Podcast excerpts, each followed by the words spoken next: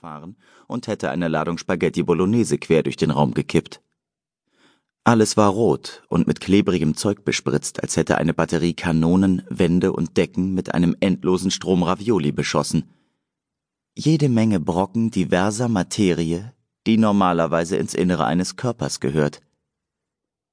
Ich würde nie wieder eine Dose Ravioli mit denselben Augen betrachten. Im Gegensatz dazu hatte ich keinen Tropfen Blut an mir.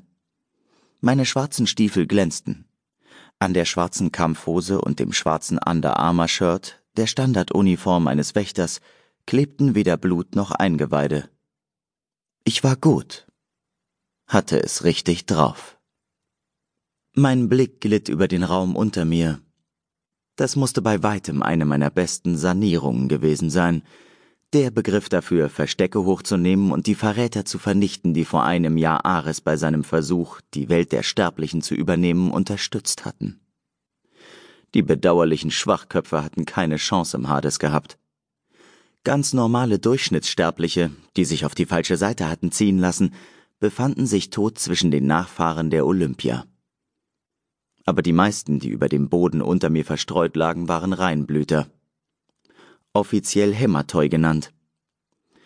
Ich verdrehte die Augen. Diese Typen waren genauso aufgeblasen, wie ihr Name es vermuten ließ. Abkömmlinge zweier Halbgötter, die es getrieben hatten. Ihr Blut wurde als rein betrachtet, im Gegensatz zu dem der Halbblüter, die man so bezeichnete, wenn ein Reinblut und ein Sterblicher zusammenkamen.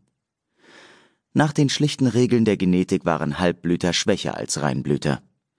Sie trugen weniger Äther in sich, die Substanz, die den Olymp umgab und die zugleich die Lebenskraft im Blut der Götter und all ihrer Schöpfungen war. Mit Hilfe des Äthers konnten wir einander spüren. Reinblüter hatten mehr Äther in sich als Halbblüter, daher beherrschten Reinblüter wie die Götter auch die Elemente, die Halbblüter dagegen nicht. Tausende Jahre lang war das die Hackordnung unserer Gesellschaft gewesen, weil die Reinblüter sich immer für etwas Besseres als die Halbblüter gehalten hatten. Bis vor einem Jahr waren Halbblüter praktisch ihre Sklaven gewesen, und alles nur, weil sie genetisch bedingt mehr Äther in sich trugen. Als Leichen waren sie jedoch alle gleich. Stinkig, schmierig und tot. Mein Blick ging zurück zu den weit offen stehenden Türflügeln. Wächter kamen, ich spürte, wie sie argwöhnisch davor zurückscheuten, das Gebäude zu betreten, schmeckte ihre Nervosität auf der Zungenspitze. Sie wussten, dass ich hier war. Sie fühlten mich ebenfalls, aber ich war etwas völlig anderes als sie. Ich war ein Halbblut, doch ich war auch der Apollyon, das Kind einer Reinblüterin und eines Halbbluts, einer Verbindung, wie sie tausende Jahre verboten gewesen war, da ein Apollyon mächtiger war, als jedes Rein- oder Halbblut es sich erträumen konnte. Ich entdeckte die Schlupfwinkel der Verräter immer vor den Wächtern, so dass sie normalerweise nur noch sauber zu machen brauchten. Ich war mir sicher, dass sie absolut begeistert davon waren. Als erstes betrat eine Halbblüterin das Gebäude, die genau wie ich gekleidet war.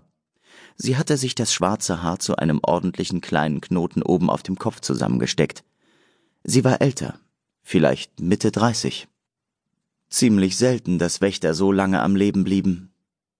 Sie verharrte gleich hinter dem Eingang. Ihre dunkle Haut erblasste.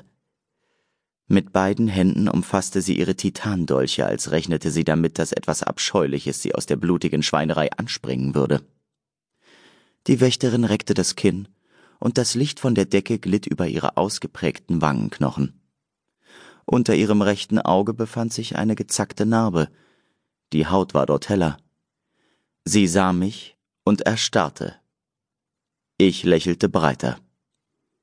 Hinter ihr stürzte ein weiterer Wächter herein und rannte sie beinahe um. Seth, flüsterte er, sobald er mich erblickte. Er hatte meinen Namen ausgesprochen, als wäre ich das Monster unter seinem Bett, was mir irgendwie gefiel. Dann tauchte noch ein Wächter auf und noch einer. Der fünfte warf nur einen Blick auf das Ergebnis meiner Raumgestaltung und kippte fast aus den Schuhen.